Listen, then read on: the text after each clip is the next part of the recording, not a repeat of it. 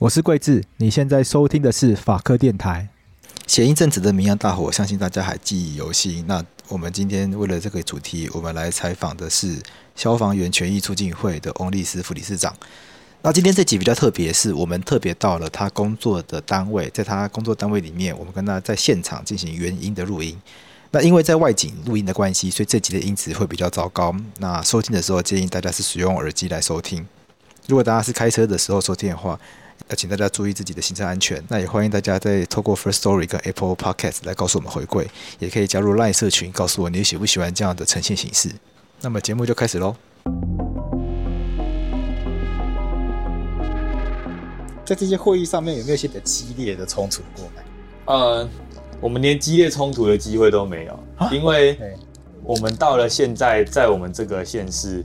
才好不容易推进了一席真正代表我们基层立场，呃，我们自己的成员，他的制度里面还要首长圈选才才可以担任这个委员，只是因为我们刚好推的人都是我们的成员，所以他不得不圈选，就有点像香港特首选举。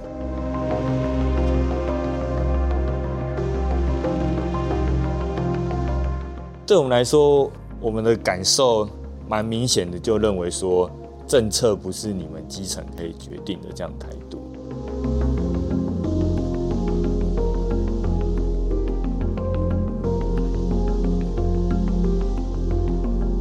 你觉得消权会从你加入到现在，你有什么具体的诉求？有有转变过吗？好像真的没有，因为我们最最终的诉求就是希望可以达成劳资的劳资权利关系的平衡。那那有没有一些具体的方案？具体的方案，其实我们到现在。要说很始终如一吗？还是 真的是还蛮哀伤，还蛮哀伤的，就是就是人力不足，然后停止殉职，对，所以就围绕着四至七八五和殉职运动这两个一直在走，然后目前都还是在走这样子。上次是说你是哪一年加入的？二零一七吗？二零一七年。二零一七那个时候比较关注的话题是什么？二零一七哦，那个时候。应该算是捕风抓蛇，算是一个其中一个蛮多人参与的话题，这样子。现在还要吗？现在几几乎都回归了，但是它还是有一些尚未回归的县市，甚至是部分。我们可能现在如果真的有蛇，然后动保处能量不够，还是会派我们去。是资源，对，变成一个资源性质的。对对对。这件事其实对你来说有什么？对大家来说有什么困扰吗？其实，在回归之后，那个案件量就从数千件变成可能上百件，或是千件以下。但是，就是呃，我们还是会觉得心理上的话，会觉得说这件事情呃没有完全回归，却号称回归，其实还蛮让我们蛮不平衡的。你有你自己有去抓过吗？有啊，因为我刚下来的时候，那一年还没有真正回归，是那时候推联署，然后就是还蛮多场抗争，然后后来就真的有回归这样子，所以大概抓了一年左右。你觉得这件事情对你当消防员来说是一个困扰吗？捕风抓蛇，嗯，是一个困扰。就是一方面是，如果是一个单纯消防员的想法，就包括动物救援这一块，会觉得说，诶，我。我现在其实训练还有救灾救护都都是一个混编混乱的状态。现在时间现在时间下午一两点五十，同仁于三点整至楼下值班台集合。好，然后就会觉得，其实我们现在想要以我们救助队来说，我们其实很重视训练这一块，甚至我们自己就带训练的，就会觉得。已经被压缩很多训练时间，然后训练环境也不太健康了。那训练这件事情就直接影响我们的安全和我们工作的能力，这样子。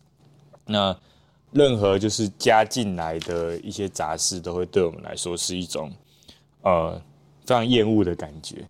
就是我已经自己本业都被压缩的，我想努力做，但我却没办法好好的做，然后又又有这些就是。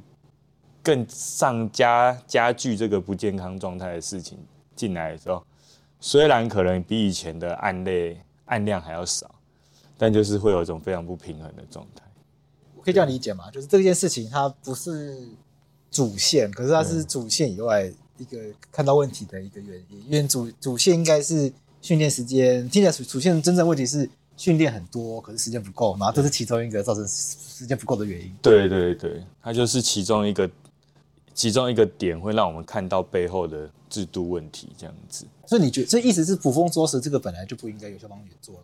对，因为在法律上它是农政单位没错，那如果以各国的体制当然也有公部门去，可能就是那种大国、大国家、大政府的那种形态，就是公务员去农政单位去招聘很多人去处理这块。那如果是小政府的国家，比如说像美国那些地方的话，他们就是非常建立非常好的市场机制，让呃民众可以直接去跟这些所谓捕风达人或除虫公司去接洽，说他们。在私领域有这块的需求，这样哦，民间就有这些除虫，对，对对，除虫除蜂的，对，捉蛇的这种专门的公司在做，是，有点像是什么什么去白蚁这种的，对，所以他就会多会，他就会多做这些业务。对对对，台湾是民众不能做这个业务吗？不是不能做，是可以做，但是政府给大家的教育就有点像，呃，你感冒发烧要打一一九这种感觉，就是你。你要捕风抓蛇，你就打去市政府，市政府就会有人帮你到场服务这样子。那除了捕风捉蛇以外，还有没有其他这种奇怪的业务？就是相当于业务会变李明中心的感觉。呃，其实我们会有一个蛮模糊的地带，就是访视。嗯，就是我们会有很多的访视和联合稽查，它可能可以被归类成我们三大任务里面的预防火灾。嗯，就是每当一个区域发生了一个成灾火警，或是在比如说殉职案发生或大型火警在其他县市发生，我们的外勤消防员要同时去负责，就是啊访视这个区域或访视这类场所，或是大量稽查这类这类场所的额外不是例行的安检的业务，这样子。对，非例行性安检。对对对。那安检这件事情通常是怎么进行？就是正确的 SOP 应该是这样子。安检的话，我们有消防设备啊、呃，消防设备的规则这样子。那它就是在消防法底下的一个执法。嗯、那它就是规定各类场所，也就是除了私领域以外的各类场所，比如医院啊、营业场所、工厂这种东西，它因为它的造成火灾的危险性特别高，所以它就会有这样的规则去规范说，你要达到怎么样的设备要求，有点像建筑。懂。对，那有一些消防安检的标标准嘛，什么对对门不能锁之类的。是是是。那如果依照法律来看的话，就是这件事情是例行的。那当然，这例行的在原本消防法的规则是要让呃。让设备师事，也就是民间的力量，像建筑师工会那样子，可以培养足够的人，在一个时间点落日条款，回归给这些工会的制度、第三方制度去执行这些认证。听起来，它应该是建筑的规范，建筑要有安消防的设备。它以前在建筑里面，但因为对对对，但因为后来这八十几年的时候。过多的火灾，发现说，其实这个东西给建筑师做的话，它不一定会有灾害管理甚至防灾的设备的这些专长。所以后面有那建筑师要干嘛？建筑师他比较是针对结构啊，还有逃生的这些规划人流。嗯、我们比较是针对就是在发生灾害的当下，尤其是发生火灾的当下，要怎么把风险。和危害降到最低，所以我们针对的是火灾。嗯、对，所以你们现在还是要去做这些例行性的安检。对，我们就比较会常做例行性安检，包括刚刚提到，如果发生什么事件的时候，就会有一个一些行政规则，就是下一个通报而已，他也可能也没有任何法源依据，他就觉得该做这些事情，那做的时候也不会有专责或是专门内勤专业的人去做，就变成是我们这些。已经在线上跑救灾救护的人，需要再多加这件事情。去，你们是跑例行性还是非例行性？我们其实以我分队来讲，我们没有例行性的，啊、但是大真的、哦，因为我们是救我一直会有例行性的，我们是救助分队，啊、但是其他的我们称一般分队，他们还是有非常多例行性的，也就是救灾救护跟业务是混混在外勤分队里面做的。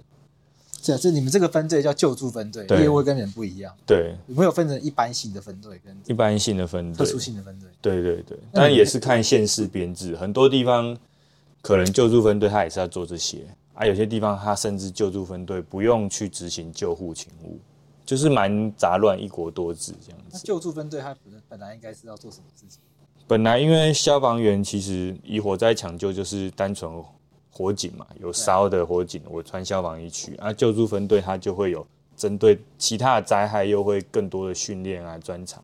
譬如说，呃，比如说有人车祸夹困，我们知道怎么破坏撑，把它撑开，让它脱困；或是有人掉到一个人到不到的场所，我们用绳索去救援；或是呃有人要跳楼，或是有人掉在了一个大楼中间。建物中间我们到不了的地方，可能就是用绳索的方式接近，把它拖拉上来。这种就会有特殊形态的救护案件，呃，救助案件，救助案件。对。那那种什么掉到水里面去的也是？对啊，水里面就是又是另外一块是水域的救援这样子。OK，对。这理论上你们本来不应该做安检，安检这件事情可能是一般性的业务，对，给内勤的人做，但是现在都变成外勤的人，还有。不应该做这些事情的分队在做这些事情。对啊，就是分工很混乱，蛮混乱的。有有些县市像台北市，他们已经有安检中队，所有安检的业务是由他们做。全台北都给安检中队做。对，但是外溢出来的那些访视宣导，非正式性的，非消防设备里面要求每几个频率，半年啊、一年要检查的那种，可能就是机关觉得我要多作为的东西，还是会外溢到外勤分队。哦，目前困境就是这种样子。那安检这件事情有分成例行性跟非例行性的，还有分成宣导，还有宣导访视这些。宣导访视，那这些事情本来应该是分工完整的，那分工也分不完整。对。那你们在这个有什么诉求吗？这部分嘛，嗯、其实我们希望的就是救灾救护业务是专责分工的。嗯，对。这是什么意思啊？嗯，如果以我们三大。就不讲机关想要多作为的或行政资源，以我们消防三大任务来说，就是紧急救护、抢救火灾、哎，抢救灾害，所有灾害，然后还预防火灾。所以这三块的话，其实就可以分成我负责救护车的训练和救护车的出勤，这个就应该有专门的一个分队在处理，而这个分队就不应该再执行另外两项业务这样子。所以救护要一个分队，救灾一个分队。对。然后业务的话，就应该回归，就是你的比较内勤性质的，就是你不需要去执行这些救援项目的，那它就不应该有有所重叠或需要补位的状态。嗯，这样也才可以达到就是人力最有效的运用。我们的然后预防这一块应该归内勤，对，可以这样理解。对对对，甚至就是预防这块，它应该要。再回归到所谓消防法之前，认为设备失事这些人员应该要民间的这些人员应该要达到专技人员要达到一定的数量，那就回归给他们。那我们就是像建筑一样，就书面审查这样子处理就好，而不是一个场所的安检需要我们去看过全部一次。那这么多场所，我们能力实在是吃不消。嗯，对你自己有。你自己现在是做救护还是做救灾？我们这个分队是救灾救护，然后我的专长是救灾。嗯，对。那你会需要做救护吗？也会需要做救护。这样是不是就有点混乱？会蛮混乱的。训练的话，我会觉得，呃，救灾的话其实就是频率没那么高，但是它真的到真的有灾害发生的时候，它的专业性就不输救护，甚至它就是会。你必须要专业，才不会让自己受伤。这样子，你执行医疗技术或许还不一定会那么容易受伤。这样子，那救护的话，它就真的是呃医院以外的医生的这这个这个概念，它就是院外紧急医疗救护系统。所以这块我就没有那么多琢磨，所以我会觉得我在跑的时候，当然我可以达到我现在证照，我们叫 EMT two 中级救护技术员，我可以执行的顺利，但是我没办法就是再往上钻研，因为我自己还有救灾的东西要学。对，你有你有实际的经历吗？经历吗？呃，其实每因为我们这边就是有我们称特搜队，嗯，就是特搜队就是以救助为主的，那专专救队就是他们以高级救护技术员为主，他们可以做高插管，或者是给药，或是甚至将来有可能可以输血这样子的，就是几乎等于是一个侵入性的治疗这样子。对，那我自己的感觉就是，我每次跟这些高级救护技术员出去的时候，我就是必须要白 order，但其实我们是一个 team，应该是我要跟他有同样的能力，或是基本上能力不会差距太大。嗯，这样我们在执行这个救护技术的时候，对这个患者会是最好的，而且对我们彼此的沟通也是会是最更顺畅的。嗯，对。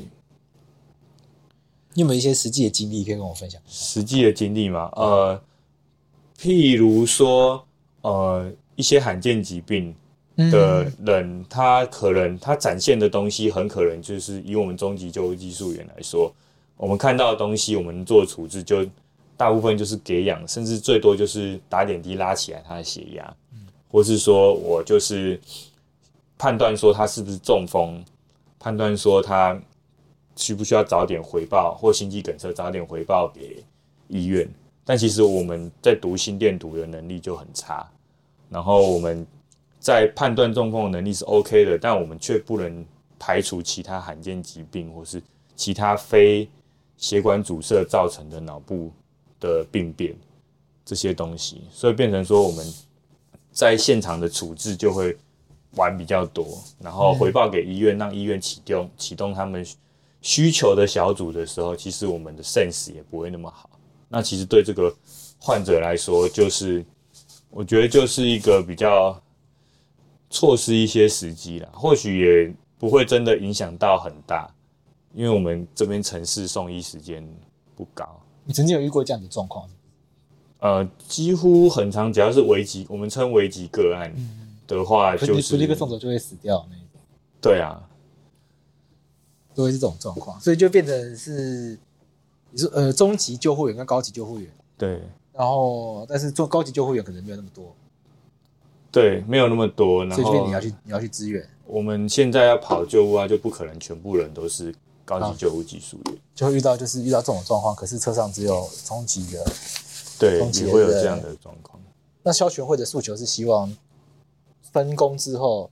可以让大家都专心精进，就机会都有机会都是高级的，是这个意思吗？对，或者是说以现阶段，当然不可能马上就蹦出一堆高级救护技术员，但以现阶段来说，至少中级救护技术员他在训练上面，他在呃执行勤务的目标上面，他是往那样发展的，而不是说，哎、欸，我救助队刚好就啊、呃、有人，你就去跑跑救护，然后我就让你停在中级救护技术员就好了。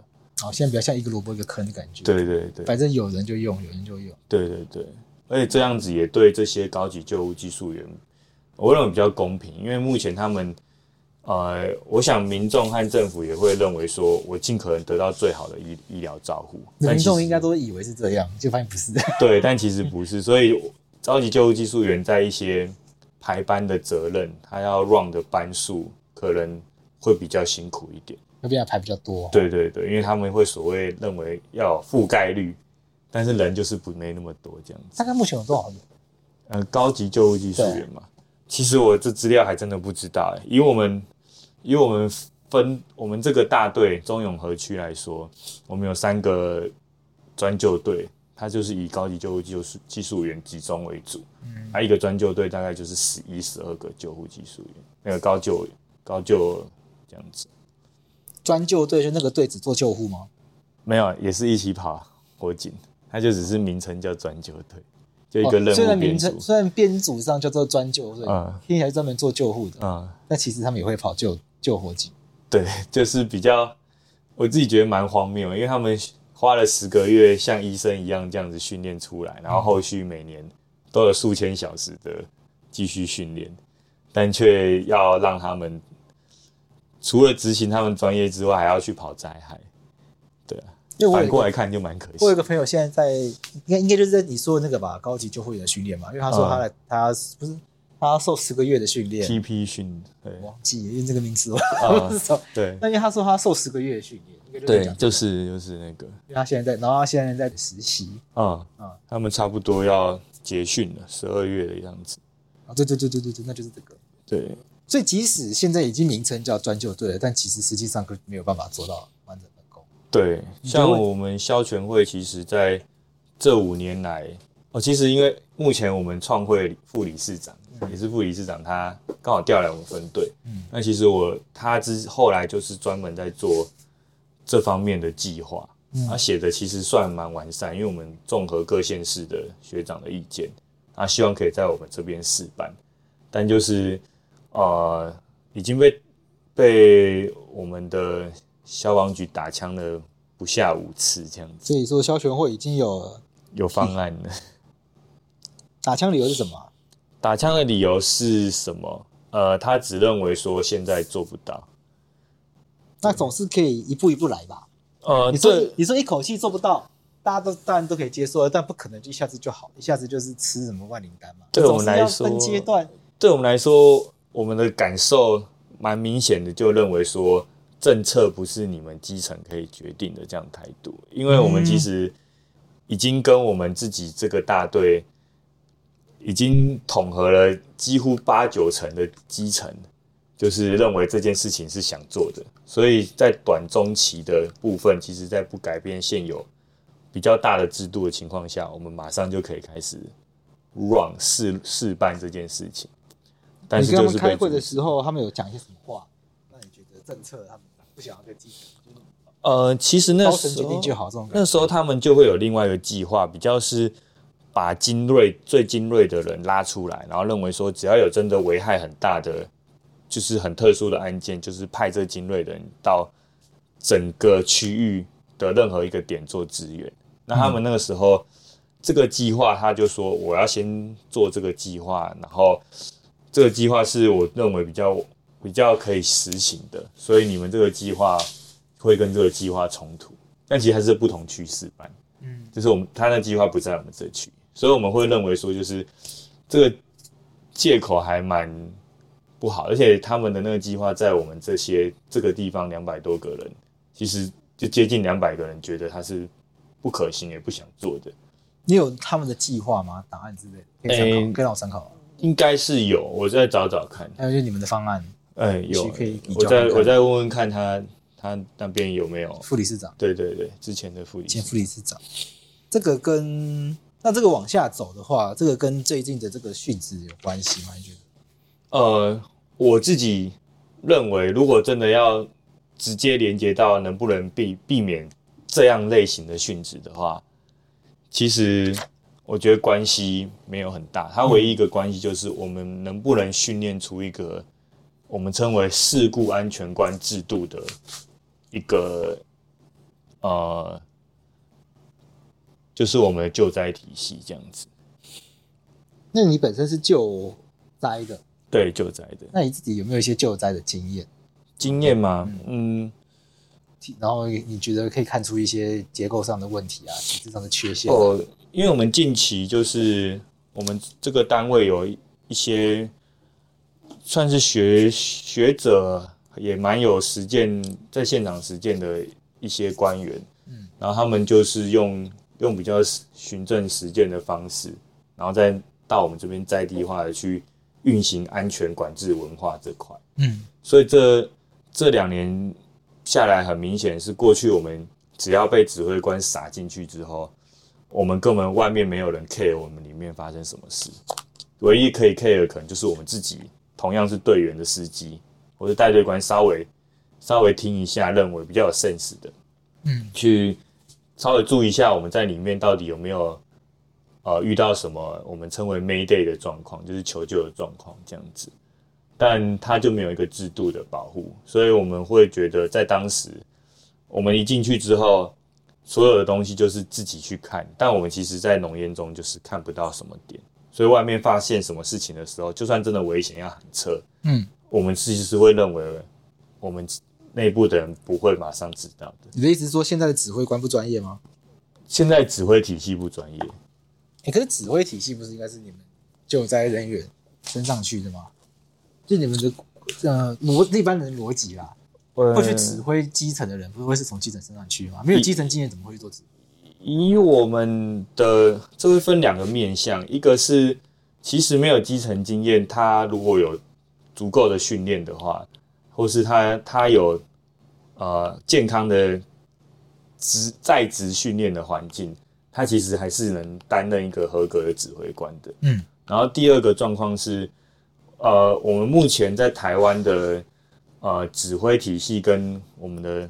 战术及实行人员，就我们队员这些人的体系是，他可以说是切开来。他在警察人事条例这样的法律情况下，你要当指挥官，也就是分队长以上这些可以负责指挥的，你一定要从警大，我们称为过水，也就是你要有警大的训练经历，考过三等考试，你才可以做这些事情。那队员的话，你就是要在警专。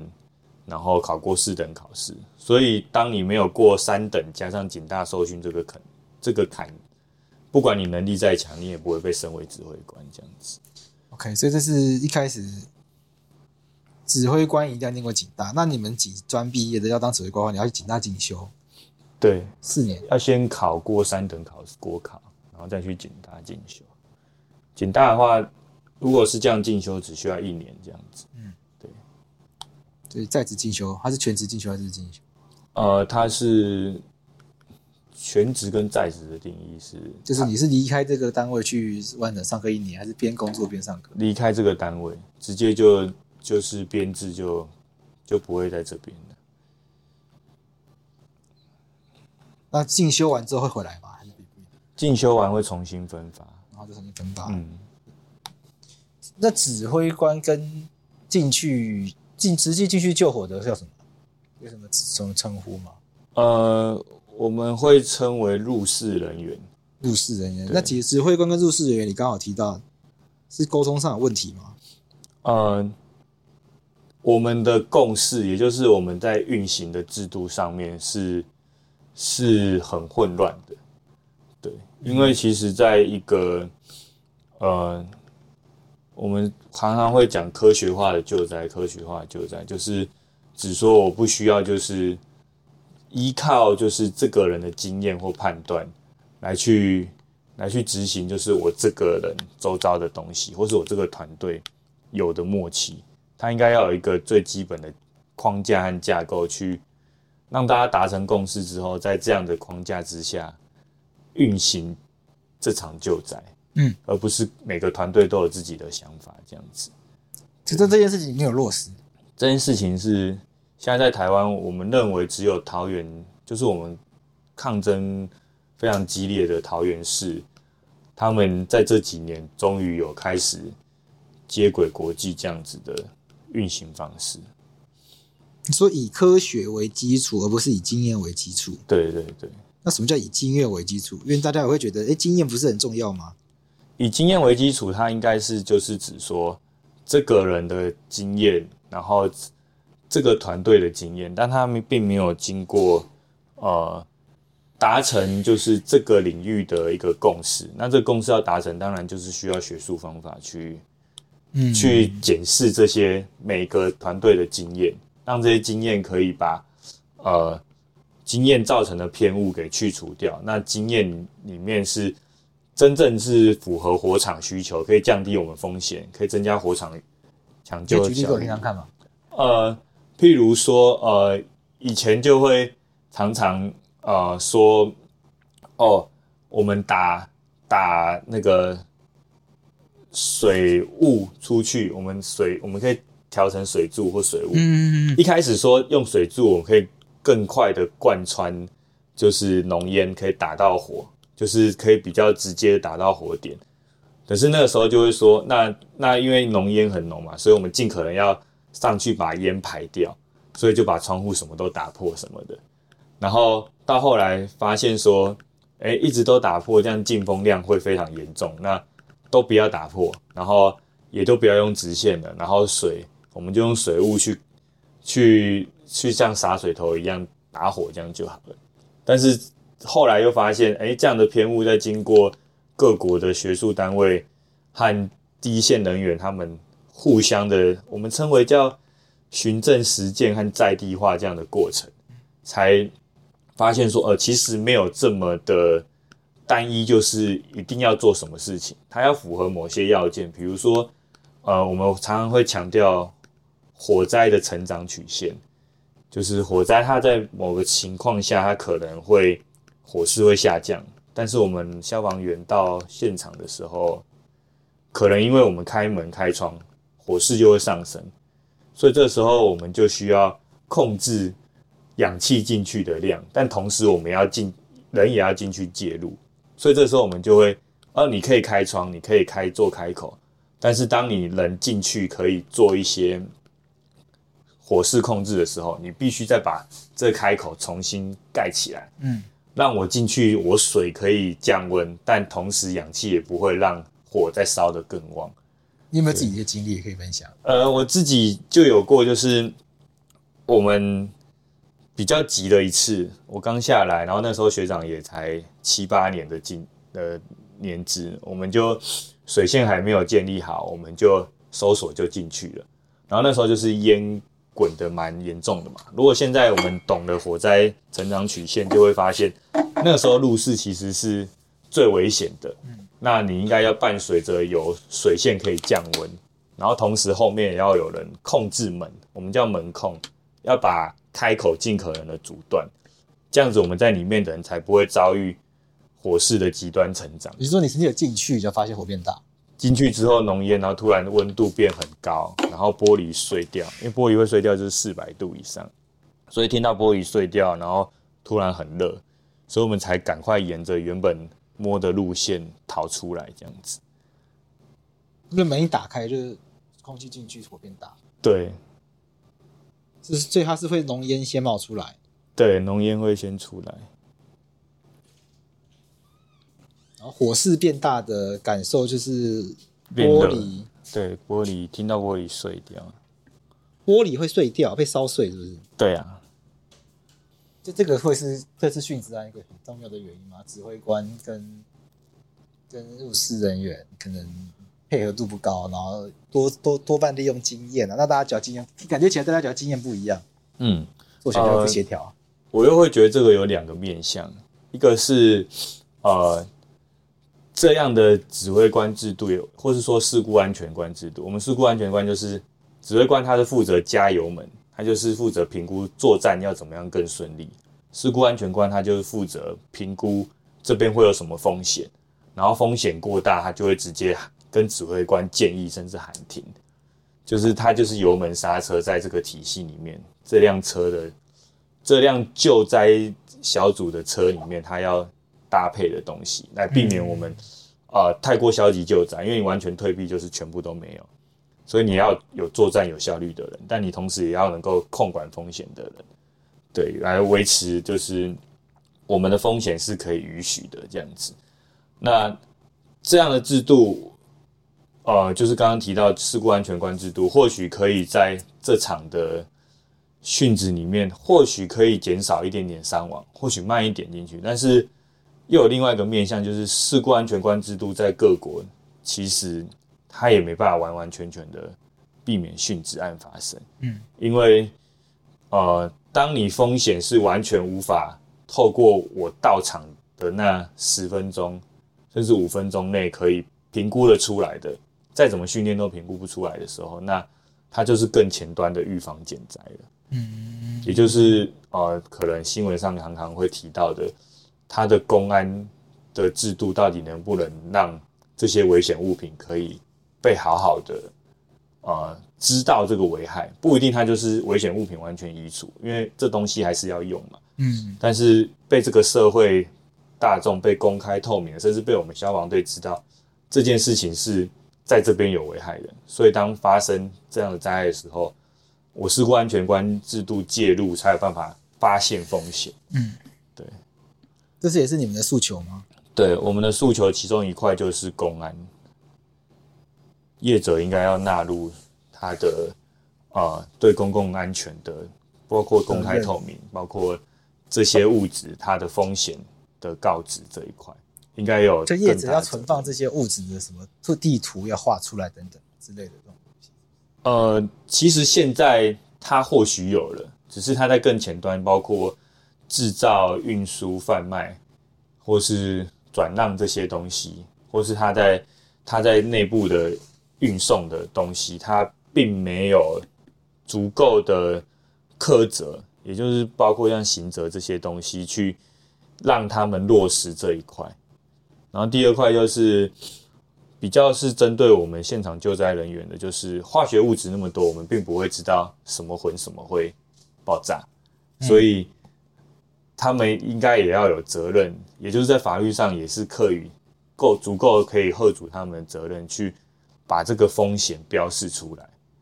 比如说像我们的呃，在运送那个易压易化石油气这种东西，我们在槽车上就会有很标准，在全世界会有一个通用的标准，会有一个标识，就是这个东西它是会爆炸，或是这个东西它是呃会助燃，或者东西它有它有毒性危害，它就是一个危害标识。我不需要知道它的化学式是什么。但我会知道它会发生什么事，这样子，就是特性要把它标写出来。对对对，但是应该要提供文献给你们。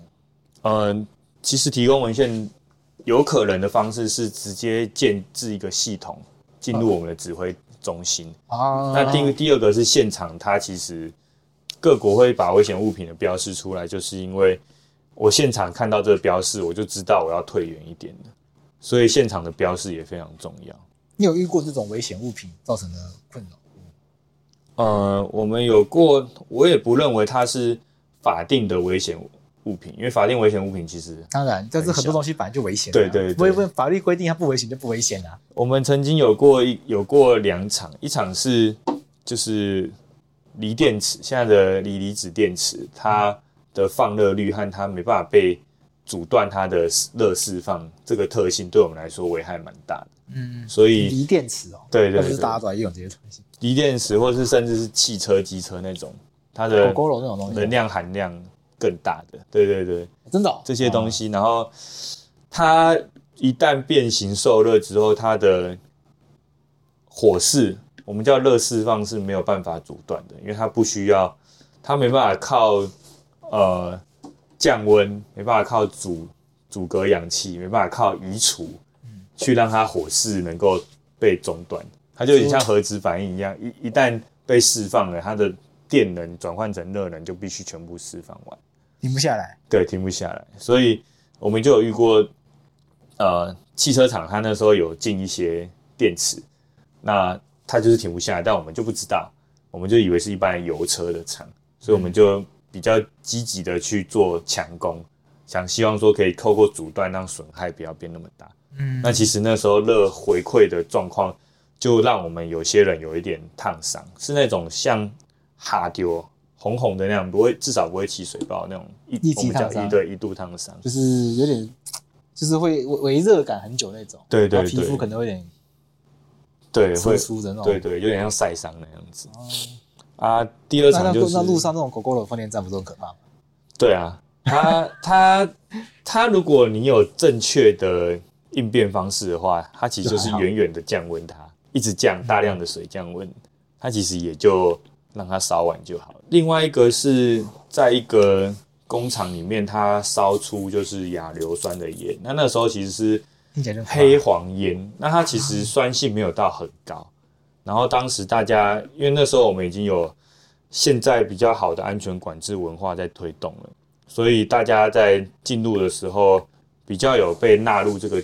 安全管制的指挥体系里面，所以大家就是完整的着装完，然后也没有特别深入，但是就的确是有些人他的呼吸道就真的不舒服，还有就是他们的消防衣就必须报废这样子。那的确才发现他的烟是这种，对对对对，就是回来才发现原来是这样子，就我们其实不知道，哦、对对对，超级危险这样。这种事情就是也好险，就是我们有推比较前端的一点点事故安全，哎，安全管制的观念，所以至少弄坏的是消防衣，而不是我们的肺身体。对对对。这整个听下来，这件事情应该也有事故安全观这件事情，应该也有作为诉求跟上级沟通过。呃，事故安全观就是上级也会拿这个名称来推，说跟外界说我们在建立事故安全观制度。嗯，那跟你们期待有落差。对，比较可惜就是他那样子由上而下的改革很长，就只是以他们的立场。希望说有达到这个名称，让大家觉得我有做事就好。嗯，但我们我们的功能就不是他的名称，或是不是大家认为我们有做这件事情，而是它能不能落实到我们的安全和风险管控里面。OK，对，所以就比较可惜。那整个跟政府啊、跟上级沟通的最卡住的地方就是心态问题，真的就是心态问题，还有的确也真的是立场的问题，就是立场。呃，对于这些啊、呃、政府的官员来说，他们会认为资源的分配首要的或许真的不是我们的安全，他或许有他其他在他局处的角度的考量。嗯，对。那在这样立场不同的情况下，我认为他在各国本来就会发生，但是比较可惜的是。在我们国家目前，在这样的立场不同情况下，加上了权力关系的不平等，所以安全的立场、现场人员安全立场就会被弱化的很严重。他会给谁啊？怎么？你说他分配给其他东西？分配给其他东西，譬如呃，或许消防员们会常常很厌恶的东西，就是公关宣传这一块。那你要说。宣传这块真的都不要不重要吗？不不可能吧？就是重要，而且，还是对预防比较重要啊，还是要有这些东西。对，预防也是。但是如果他已经投入过多资源到影响我们现场安全，那是不是可以重新分配这样的资源？本末倒置嘛？对，所以我们的预算要怎么运行？我们的劳动的环境的政策要怎么运行？其实他立场之间的权力平衡就很重要。你有实际沟通过，或者是会议的这种？哦，有啊，就是我们不是最近会诉求，就是我们全面纳入治安法嘛。对，那其实，在公务人员体系，它有一个东西叫安全防护小组，对，它有点类似治安委员会那样子的，嗯，的制度存在，但它的它的运行的委员的方式就很不平衡，就是这个机关局处球员兼裁判首长来来。来召开，也就是说，叫做呃安全防护小组。球员兼裁判，对，就是等于就是我这个工厂的负责人召开治安委员会，我是主席，这样子，然后来检视我这个工厂的治安有没有违法。你说工厂自己来，就是有点类似工厂自己去召开治安，嗯、但实际上治安的委员会应该是劳动部和有治安背景的专家去。在这些会议上面有没有一些比较激烈的冲突过吗？呃，我们连激烈冲突的机会都没有，因为我们到了现在，在我们这个县市才好不容易推进了一席真正代表我们基层立场，也就是呃我们自己的成员。什么时候开始可以进去？今年，今年，今年，今年中的时候。然后那场会议的不止主席是球员兼裁判，连所有的委员。都是这个局处的所有主管职的的人员来担任委员，然后去检视他们自己有没有落实职业安全防护这样子。那不可能说没有啊，那是主管自己，对，那是主管跟长跟局长汇报的概念。对，然后甚至我们的我们推进去的委员，还是因为他的制度里面还要首长圈选，我们的基层委员要首长圈选，才才可以。担任这个委员，只是因为我们刚好推的人都是我们的成员，所以他不得不圈选其中一位而已。哦，所以这也是凑巧的，可以这样讲。对，凑就是你们劳方要先选代表出来让他圈选。对，就有点像香港特首选举，这才是很荒谬。对，真的是蛮荒谬的。所以它的运行上面就基本上就只是我们。啊、呃，我们最多就是会议上有一个记录而已。对，嗯、那如果没有办法全面纳入治安法的认定的话，其实这个问题就会一直一直存在。就是目前的治安制度是用这个安全防护小组来处理，但是他的成员都没有劳方生意啦。对，可以这样讲。对，也没有真正治安专长。你觉得这跟你们主工会这个诉求有，就是你们主工会这个诉求会有办法改善这件事情？呃，因为在呃。我国目前的治安法其实还是有一些缺陷，但是它在职业安全的呃治安署里面所建立的那个治安的委员会，它就可以纳入，它就可以在法律上就是规定说，工会的呃劳方的这个成员，劳方团体的成员，嗯、就是行使集体权这样的基本概念，嗯，来去代表真正劳方的立场。嗯，那如果其实我们纳入治安法之后没有工会的话，我们必须走两条路，一条路是在他的执法里面，也就是治安法下面可能有公务员的执法里面直接写入基层消防团体，那可能就会找我们。那可是如果没有写入的话，他可能就会变成基层代表。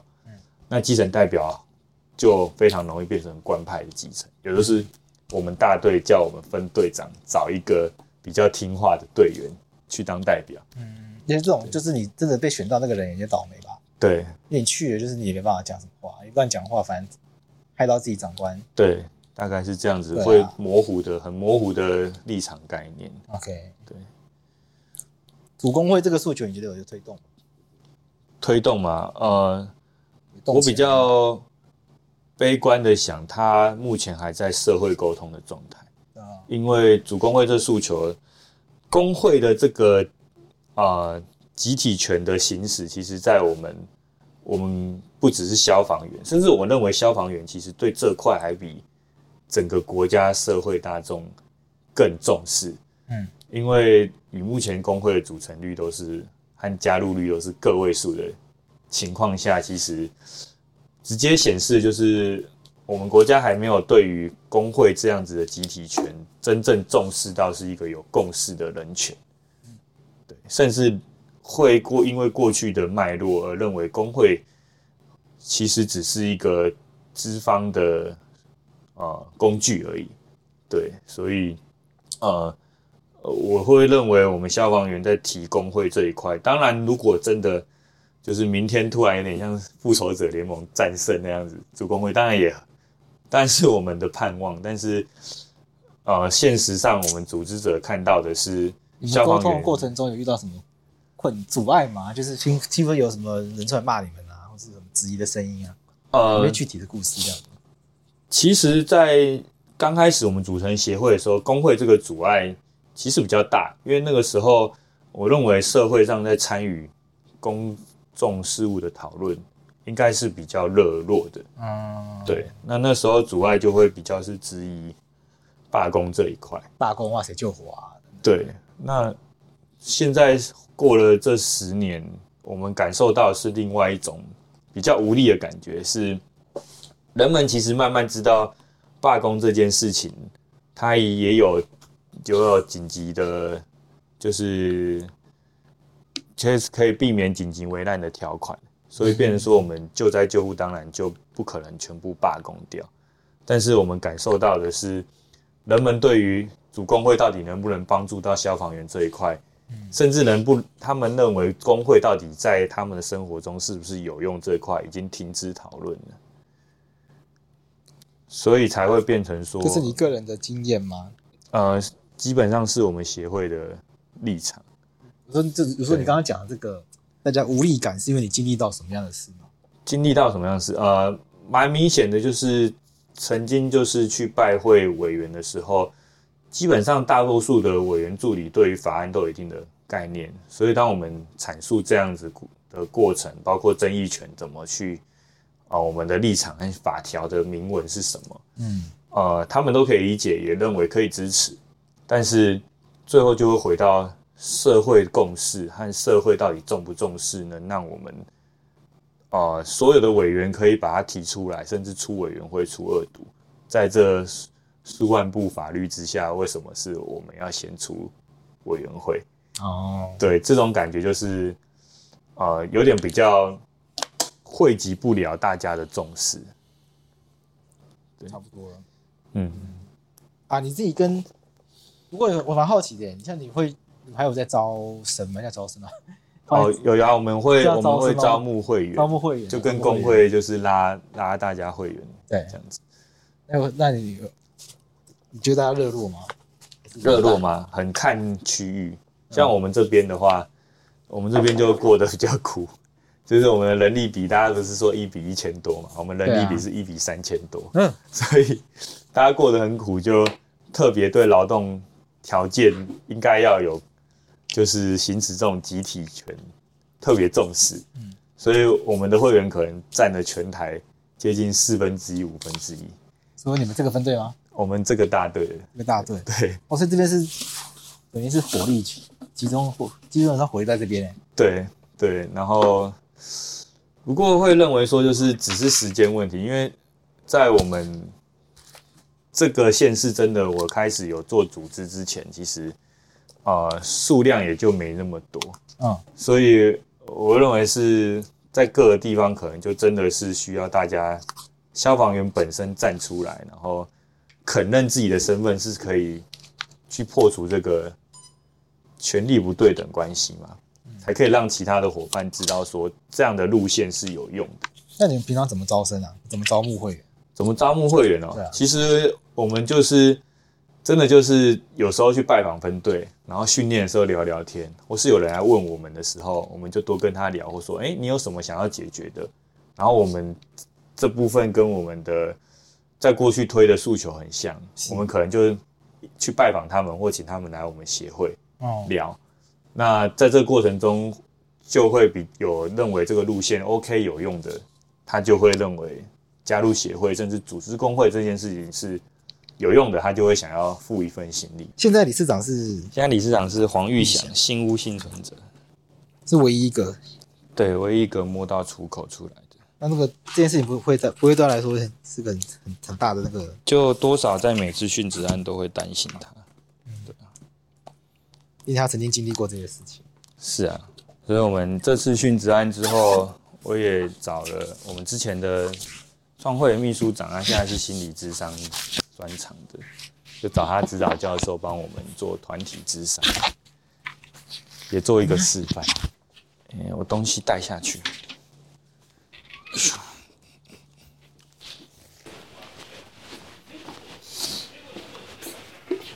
占用中。奇怪，要不要走楼梯？好啊，嗯，好像在搬过。这平常会蛮紧吗？平常安静吗？对，对，因为现在他们在下面集合去。哦。三十米，然后再来就是因为刚好。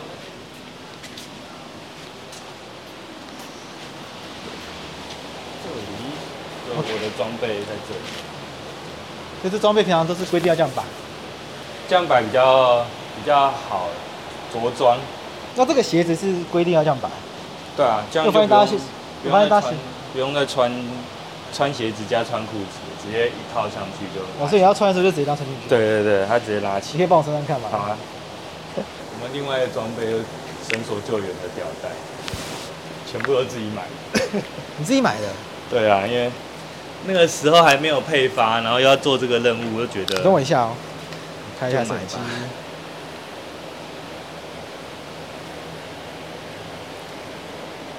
所以你们要工作的东西，有些你还要自己买，因为、嗯、要么就是等捐赠，这基本上他们不会采购。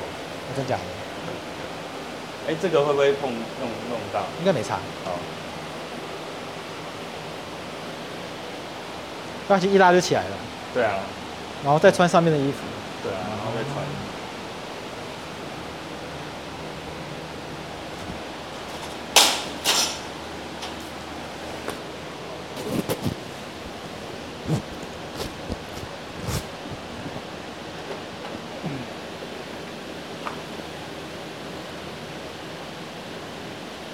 它有规定，就是多久以内要穿完吗？出勤要八十一百二，但因为太不符合国际的样子了，那国际应该是要多久？因为国际只有针对到场时间，哦，没有管这个穿衣服的时间。他们就是会有做一些听色规划，然后来符合比较人性的到场时间。那这个是什么？这个面罩。哦，哦，所以这平常是挂在身上。对啊，它就是这是防毒面罩，是不是？